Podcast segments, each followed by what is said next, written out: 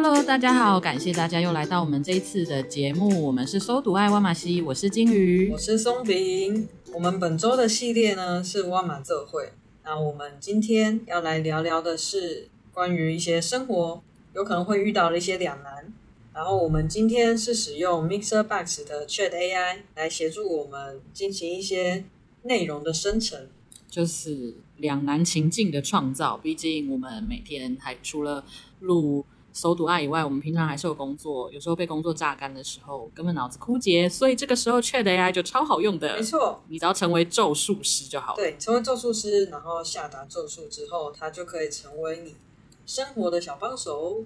那我们今天就来就是讲述情境，然后我们再讨论这些情境。对，然后我们今天咒术师下的咒语呢，就是希望他给我们一些两难情境，我们来想想看，我们遇到这个情境会做些什么。然后我觉得每一个两难情境，并没有说哪个选择最好或最坏，就是我相信有一些听众应该听过一些心理学上有一个东西叫道德两难情境，它在。它是用来评估一个人的道德层次在哪里，就是如果大家有听过道德理论的话，但它的重点都不是你最后选择 A 答案还是 B 答案比较有道德，而是你选择那个答案的背后你思考了什么。很有趣诶，我刚刚那时候在跟静宇讨论这个问题的时候，我想到的是火车的问题，这个应该蛮有名的，啊、就是如果你是列车长，嗯，然后前面有一个好像是五个。前面好像是其中其中一道有五个工人，然后另一道是有一个路人。对，然后这时候你会不会按下那个转换转换轨道的那个把手？那个把手，对，然后就是去把它转到那一个陌生无辜的路人，可是他只有一个人，但是工人有五个，可是可是那个路人原本是无辜的，对，他原本是不用死。有点像是这个，没错，所以我们就是用这个思维去让 Chat AI 给我们很难的情境，然后我们来看看我们会怎么做选择。那也欢迎听众，你一边做事一边想想看，如果是你，你可能会怎么做选择？那你为什么要做这样子的选择？这样子的选择代表了你更在乎什么事情呢？对，那如果你觉得这些选择也很难的话，帮我们在底下留言回说人生好难。对，或者是你觉得这个故事真的是，也不是这个故事啊，这个两难情境真的是太高端了，你觉得很棒，那你也帮我们留言说 Chat AI 太厉害了。对，那如果你觉得哦，真是太容易了，这是什么两难问题啊？就在底下帮我们留言，这小 case 啊。对，或是你有更两难的也分享给我们。对，好，那我们就来第一个情境啊、哦，来了来了。好，那我要来讲述第一个情境喽，准备好喽。好的，来，我们来听一下。好，第一个情境呢是。当你在海滩上面看到一个正在溺水的孩子，同时间你的朋友也在另一个地方溺水了，嗯，那因为他们相隔有一段距离，你没办法同时救两个人，这时候你就必须要做出选择，你要去救这个孩子，还是说你要去救你的朋友？嗯，但我觉得这个，我看到这个问题就很像是一个很经典的爱情的很无聊的问题耶。就是妈妈跟我，你妈妈跟我掉到水里，你会救谁？但我觉得这个这个题目有两个概念，妈妈跟妈妈跟我，你会救谁？它就是亲情跟爱情的选择嘛。当然背后可能还要包含一些东西，但是简单是这样。可是我们刚刚那个题目，你要救孩子还是救朋友？它有一层是，当你只能救一个的时候，你要救一个成年人。我假设啦，就是你会跟朋友去海边，你应该是成年，你应该救一个成年人，还是救一个小孩？哦。Oh. 然后再来是你要救一个陌生人，还是救一个你熟悉的人？哦，oh, 我都没有想到这些事情哎。而且他刚好分开了，因为如果是小孩跟成人的话，我们通常比较倾向先去救小孩。对。可是，如果是陌生人跟熟悉的人，我会倾向先去救熟悉的人。哦，他刚好把他合并了。对，就是你如果要去救小孩，你就没办法救熟悉的人；你救熟悉的人，你就不能去救小孩。那这时候，实际上，如果真的真的是你认识的小孩跟你认识的朋友，你会救谁？哇塞，这其实这也很难吧？也是，对，这也还是蛮难的。而且我看完这个题目，我就想说。我这个朋友呢，他如果水性那么不好，他为什么要下海？然后他就在捡东西呀、啊，刚好抽筋，然后有一个海浪过来，海啸，然后把他卷走了。没有啦，有一种可能，因为其实很会游泳的人也是有可能会溺水，然后大部分，对对对，大部分是例如抽筋，或者是他很会游泳没错，可是他对海，因为海是有他自己的力量，他跟泳池不一样，他对海可能没那么熟悉。海洋是很美丽，但是也是很可怕的。就是对啦，但海洋是个充满生命力的地方。等一下我们要偏题了，我们要回到 这个题目上。正在哦，我就觉得这。我是刚好站在这个小孩跟我朋友的中间，是不是？对，刚好在中间，就你只能跑向一边，然后两边的时间就是来不及再跑回去救另一个。哇，那那那个海海域为什么没有救生员啊？因为那个不是正常的海域啊，那个是私人的，所以我们都是违反规定的去游泳啊。对，啊，天哪！为什么这个这边呼吁大家哦，就是如果那个海边没有救生员啊，或者是已经说了禁止戏水，我们就不要下去啊。有发现我一直在拖延这个问题的答案，然后就是不想回答。我觉得这太难了，听众应该也觉得很难。我觉得这个问题真的很难。我想到的是，就是，但是我也想不到，因为我在想的是两方的家属哪一个会编我编的比较少，因为感觉养大人好像花比较多钱。然后，但是小孩又会觉得充满希望，你知道吗？我想的是，我没有救谁，我会比较没那么痛苦。如果我救了我朋友，而没有救那个小孩，毕竟我不认识他，所以对我来说，大概就是一个对陌生人的愧疚感。嗯。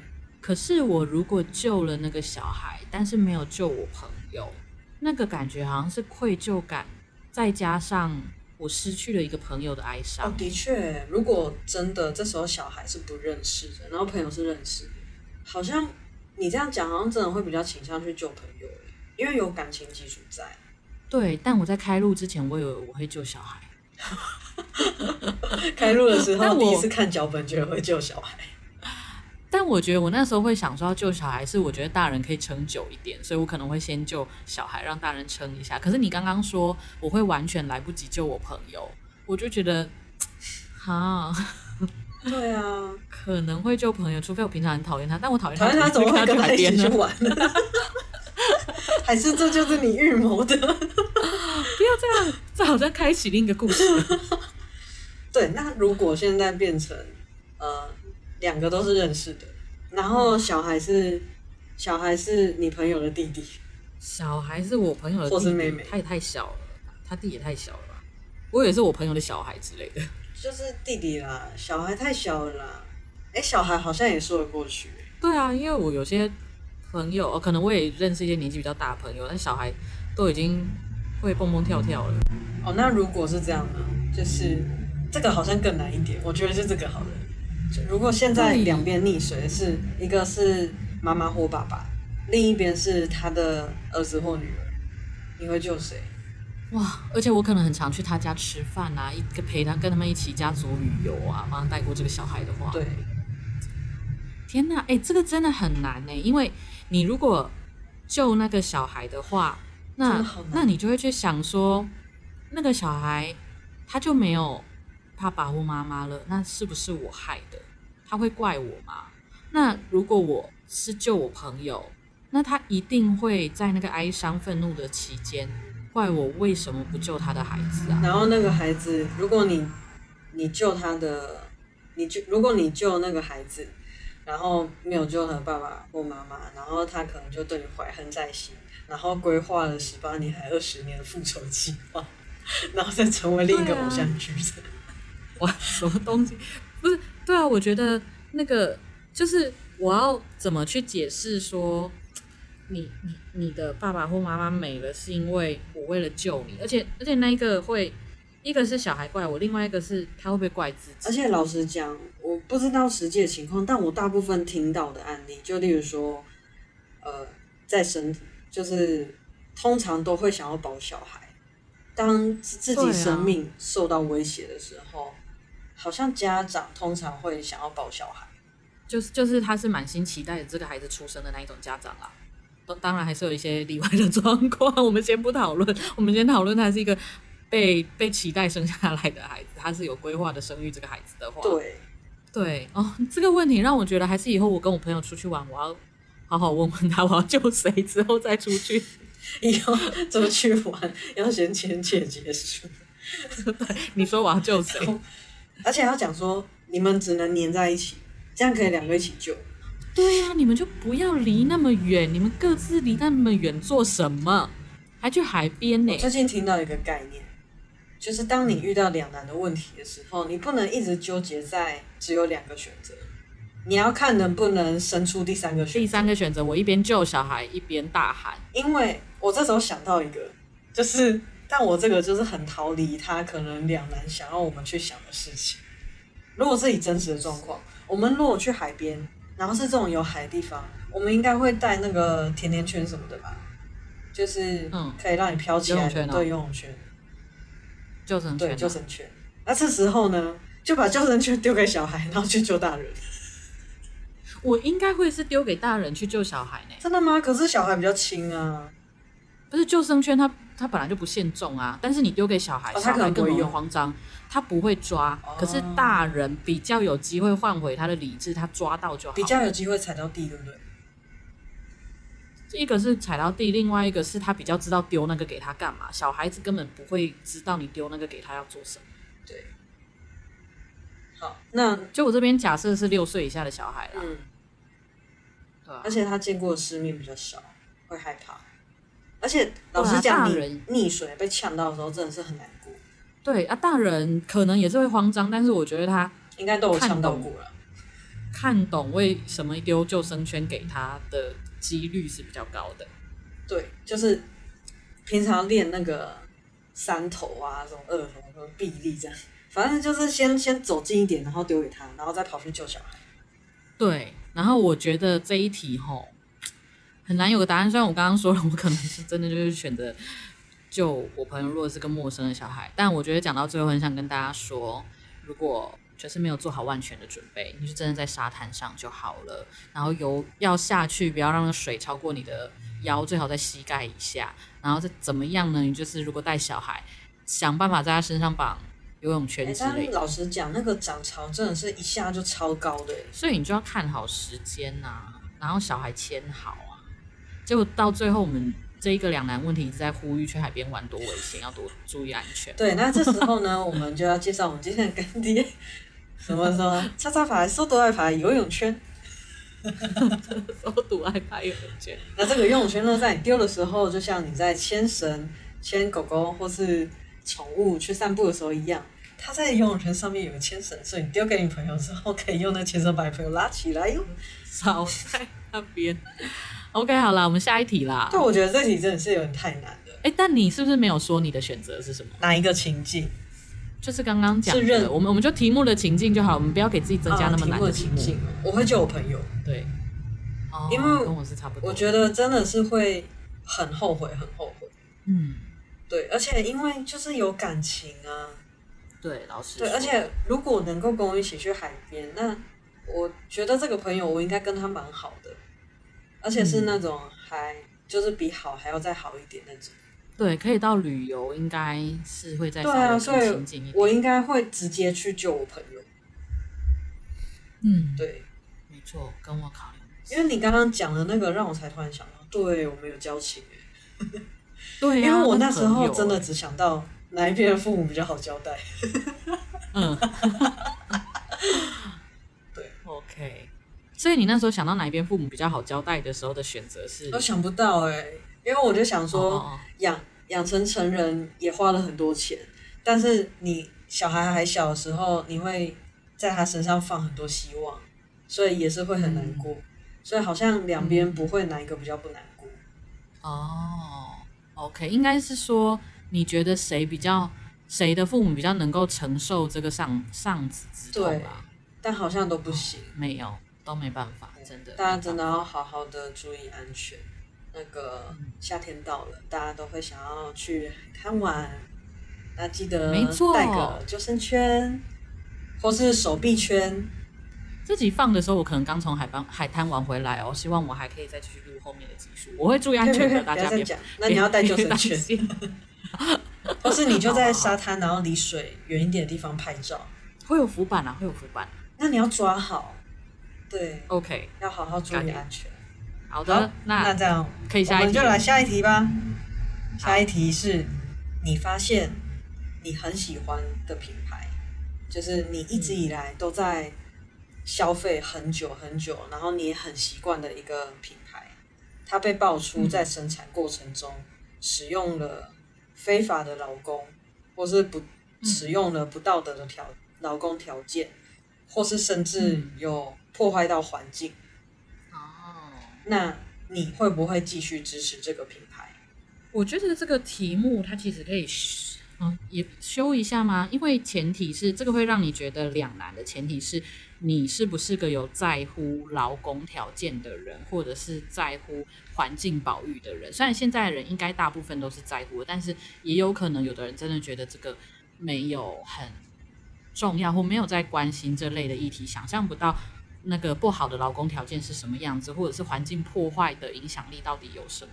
所以如果如果听众你是个可能对劳工条件应该是什么样子或环境破坏这些议题比较没关注的话，你可以想一个可能你在乎的事情。什么旧疆？旧的相反的那个疆。旧的相反的那个疆。新疆。哦哦，你这个太……我就不想讲出那个词哈。喂，嗯、呃，好，就是也也是可以可以想象的一个 样子。我的天哪！也是可以，对，因为嗯，我曾经有过这样子的例子，哦哦、然后那个真的是他妈有够好用的一个化妆品，就是就是我真的至今还没有用过比它更好用。天哪，听你讲让我好想要知道哪个品牌哦。可是你应该没有事后再说，对不对？对，所以我们事后再说，我们录音完之后再说。听众你们就算留言问我是哪个牌子，我都会。你如果私讯我们，私讯啦，会跟你说。对，如果刚好是被松饼看到，他可能会说；如果是被我金鱼看到呢，我就会跟松饼说：“哎，你你要不要自己回复？” 结果最后还是松饼。真的，我们目前的私讯都是我在回的，所以如果想跟我聊天，可以来找，可以来私讯哦。啊，如果你指名想要跟金鱼聊天，我会帮你 pass 讯息哦。因为其实任何我们接到的讯息，我都也是会先给金鱼跟钢丝绒看过。然后我们再看有什么想法，大家有什么想法，然后我们会一起回。只是基本上大部分是我在回这样。对，然后顺便要跟听众说，就是因为 Pocket Podcast 这一个东西，像是 Apple Podcast 或者 Spotify 上面是不能留言的。我目前知道能够留言的就是 Mr. Box，然后好像比较少人在我们的脸书跟 IG 留言。然后 Mr. Box 下面的留言我都有看哦，很多听众几乎每一集都追了，其实我们很开心，真的超可爱的。我们这是每集每集只要是。我们发完之后都非常期待听众的留言。对啊，而且真的有看到一些听众，真的几乎每集追，我真的简直要要哭了。而且大家都好，就是真心的回应你们的经验那些。没错。好，那我们感动完了，感谢再继续。我们要回来这个故事。所以你遇到就是那个，对那个品牌真的是我至今，我后来换过三四个，然后大家推荐的各式各样，就是同款，就是同样的那个化妆品。然后都没有它好用。天哪，这假的，真的让我好心动。好，你继续说。对，但是它就是呃，某一些在制造或者是那个公司的，算是立场或者是处理一些事情的方式，是很很抵触到我在乎的事情的，就是很抵触我的价值观。你在乎？所以我觉得哪个部分啊？嗯，要讲这么敏感的东西吗？比较像是国家认同之类的问题啦，oh, 反正台湾人总是要 面临这个问题的。就是我我没有说你一定要是什么样子，只是只是每个人有自己坚持嗯的价值观。嗯、那这在台湾也很常见啊，就是大家都各自有各自很不一样的想法，而且就是我就一六八这样，就吃什么早餐？早餐吃了没有精神，早餐吃了会血糖太高，会很想睡觉。然后另一个说我不吃早餐，我胃好痛，这样就是有各种立场。哎，对耶，光一六八这件事情，我之前才跟就是我的某一个群主在聊，他们就在说用一六八减重什么什么的，然后我就在说，我完全没有办法不吃早餐啊，然后反正就是变成一边在说吃早餐有多重要，然后另一边在说那个一六八有多重要，但我们也没吵起来，就是每个人的身体跟做的选择不一样，啊、就是根据你的状况，像我就是真的因为我不吃早餐我会胃痛的人，那你跟我说一六八有很重要，或者是那些真的在执行一六八的人也会觉得，哎，我的身体不适。而且老实讲，我我虽然说跟今天的任何内容都没有关系，但是跟刚刚那个一六八有点关系，我就很想要分享，就是一个小插曲。好，就是我跟金宇在讨论那个使用面膜的部分。哦，我们完全不一样。对，我们完全不一样。但是我觉得就是尊重大家的使用方式。因为我是跟金鱼讲说，我个人是会敷完面膜之后，我我当然会先就是让它吸收，然后让它吸收完之后，我会用清水洗掉，因为我觉得这样比较舒服。我不喜欢那种对它在上面的感觉，我不喜欢它存在，我希望它在我的身体里面。对，然后但是因为金鱼是完全跟我相反的，它是会就是按就是让它按摩到让它完全吸收进去，然后就可能再上个乳液就不会理它。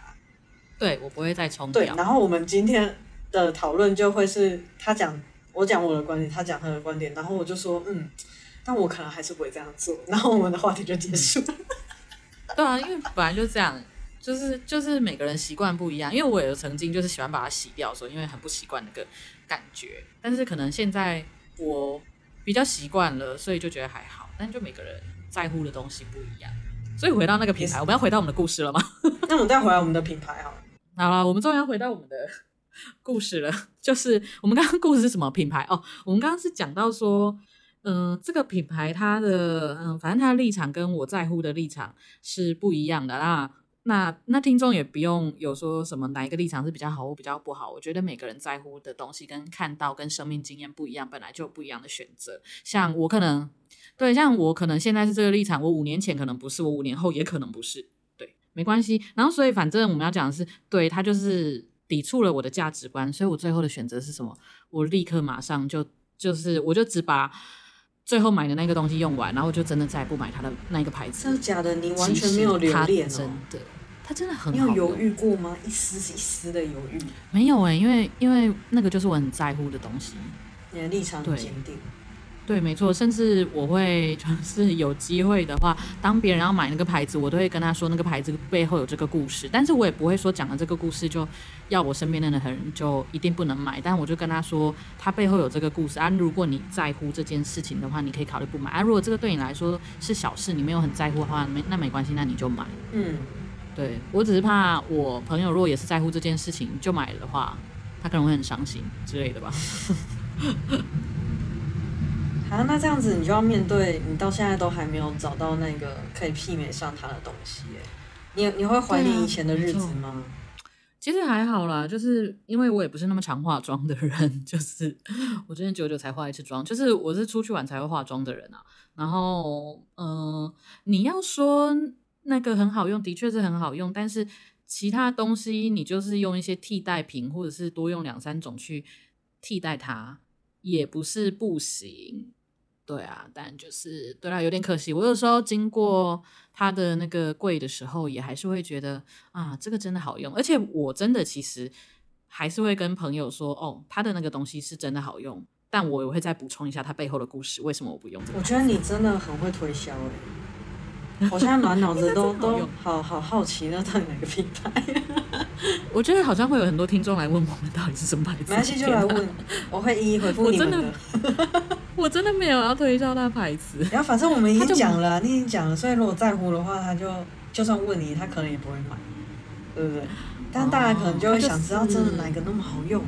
好想知道，好想知道这样。就是某个产品很好用，就例如说，哎、欸，这真的会让人家心痒痒。就例如说，我跟你讲说，哎、欸，我我跟你说，我今天吃了一间汉堡，超好吃，那个肉汁有够 juicy，然后配上那个配菜什么，然后又很多层，然后主厨又很帅之类的，然后讲说，但是因为有一天我看到里面出现蟑螂，所以我就。决定不敢再去那间店吃了，这样。但还是会让人好奇，到底有多对，没错。哎、欸，但是 那我回到这个问题，我个人啊，嗯，我个人其实对这些事情都没有那么在乎。就如果真的是我那么喜欢的品牌，然后我我那么就是我很我很我会觉得很好用，嗯，我就觉得还好，就是你知道，就会安慰自己说，我消费力应该也还好。就是如果我心里是有在乎某件他他上面提到的事情，就例如说，可能老公条条件什么的，但是，嗯，这个是基于我我找不到替代的方案。但老实讲，我现在还没有遇过这种状况，就是非常非常喜欢一个，然后只会一直用它的这个品牌，因为我还蛮喜欢去试不同的品牌的。我的品牌忠诚度比较低，对对对，你品牌忠诚度比较低，所以本来这个换一个牌子对你来说本来就不是一个太大的事情。对，那因为是跟我的消费方式有关系。你知道我现在的那个保养品啊，就都是看直播买。然后我就会听那个直播主介绍，然后我就是他会进很多不同的牌子，然后他也会一直换，就是例如说他可能某个牌子，然后他会推一阵子，然后呢，当然就是可能就看哪些是适合我想要的状况，然后我就会买，然后但是之后可能又会有另一个牌子，然后它可能也是类似的成分什么的，然后我就会想试试看，就应该说我比较是在呃可能介绍的人。我我对于来源可能会比较有忠诚度，像我跟这个卖家已经买了大概两年多，就是他如果可能跟某些牌子有合作，然后我就会也试试看这个品牌，然后如果适合的话，我就会继续买，然后不适合的话，我就会就是再看看有没有推其他牌子这样子。哦，OK，我刚刚突然想到，其实。嗯，台湾人都有面临过这个抉择吧？就是你知道，好几年前不是有一个企业被爆出食安问题，什么叉叉业哦，某个企业真的爆很大，然后接着大家开始抵制他们家的牛奶哦哦 的那一件事情，然后对，然后抵制他的牛奶之后，他就他后来的策略就是牛奶。非常的便宜，打折买一送一，对，超便宜。六折。然后，对，然后除了超便宜以外，它隔了两三年它还换包装。哦，是哦，我没有在注意。对，就是因因为呃不是完全换包装，应该是说他推出了一个子品牌吧，让大家以为是小农，但其实还是他的。真的假的？等下播后你再跟我说。对，我们下播后要聊的好多。那如果那个听众会很想跟我们听众们想知道的话。想知道是哪个牛奶的话，也可以私信跟我们聊天哦。松饼也会回答你们的哦。对，所以那个时候就很有趣。到嗯，甚至那个时候，因为我我个人就是嗯，我蛮在乎一个企业的社会责任感的。嗯、我觉得你是一个很大的企业，嗯，当然有你的努力跟耕耘，但是同时。企业为什么要打造品牌？那个品牌就是要让我们对你有认同感。那所以你应该要有某种的社会责任。所以我那个时候是甚至到他们家的布丁我也再也不吃，即使那是我从小吃到大的，而且真的好吃。那我不喜欢他们的布丁。我比较喜欢吃那种鸡蛋布丁，就是像奶酪那种。哦，OK，我是小时候很喜欢的那一种。然后，但我就可以说毅然决然说。不要就不要。然后那个时候好像，后来隔几年，慢大家慢慢忘了这件事。但是大概到五年还是几年之后，就是朋友之间会在说：“诶，那你现在还吃吗？还喝吗？”我就是坚持到现在的人，就是至今还都是不买的。Wow. 但但有的人就是可能慢慢的觉得也还好。我觉得这个，如果听众你你可能嗯觉得这一件事离你比较遥远的话，你也可以想想看当初的那一个风波跟那个新闻。你是怎么选择的？为什么你那样子选择？对你来说，我觉得这个有一点像是对你来说，一个大企业或者是一个公司，它应该对社会有责任吗？有什么样的责任呢？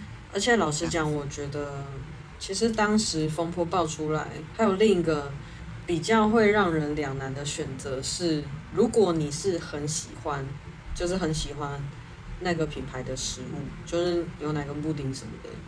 嗯，然后你也觉得这些事情还好，但是你你就需要面对周遭人的眼光。这个也是对，就是当大家很义愤填膺的在讲这件事情的时候，因为我的确看到有一些朋友，他真的是不在乎这件事情，然后他就会有一点反感，呃，我们选择不买的人。但我觉得那个也有点过多了，因为我就会直接跟他说，例如我去某一间饮料店，我发现他们用的是那个牌子的饮料，我就直接不买。然后他可能想跟我说些什么，我我我就会直接跟他说，我觉得买或不买是自己的选择。按、啊、啊，如果你或者是我朋友会继续买，那那那对我来说 OK，但我我自己的选择就是我们不要互相干涉。然后他就觉得，他就突然觉得，哎，对耶，那这样子就好了，不用硬是要去争对方，因为你买你要买那个牌子，本来是你的自由啊。对啊，而且你这样想想，我除了很喜欢他们家的布丁，他们家的牛奶也真的是我从小看到那个牌子就一定会买。我甚至买他们家的优酪乳，因为我觉得他们家优酪乳最好喝。他家的牛奶真的是广告打得很好，然后而且真的是以小时候来讲，它真的是高级货。对啊，大家都会买的啊。嗯，而且是奢华的那一种，跟那种北海道鲜奶一样奢华。啊，对对对对对。舶来品的北海道鲜奶真的很好喝，欸，现在要帮谁打广告了啦？就是长得很像香槟形状的那个北海道鲜奶。哦，我知道，我知道，它屁股很大，然后上面很像香槟那个金色的。对对对对，我觉得那很好喝。对对对，对我朋友也说那个很好喝。然后我记得那个好像高品的那个他们出的鲜奶也很好喝。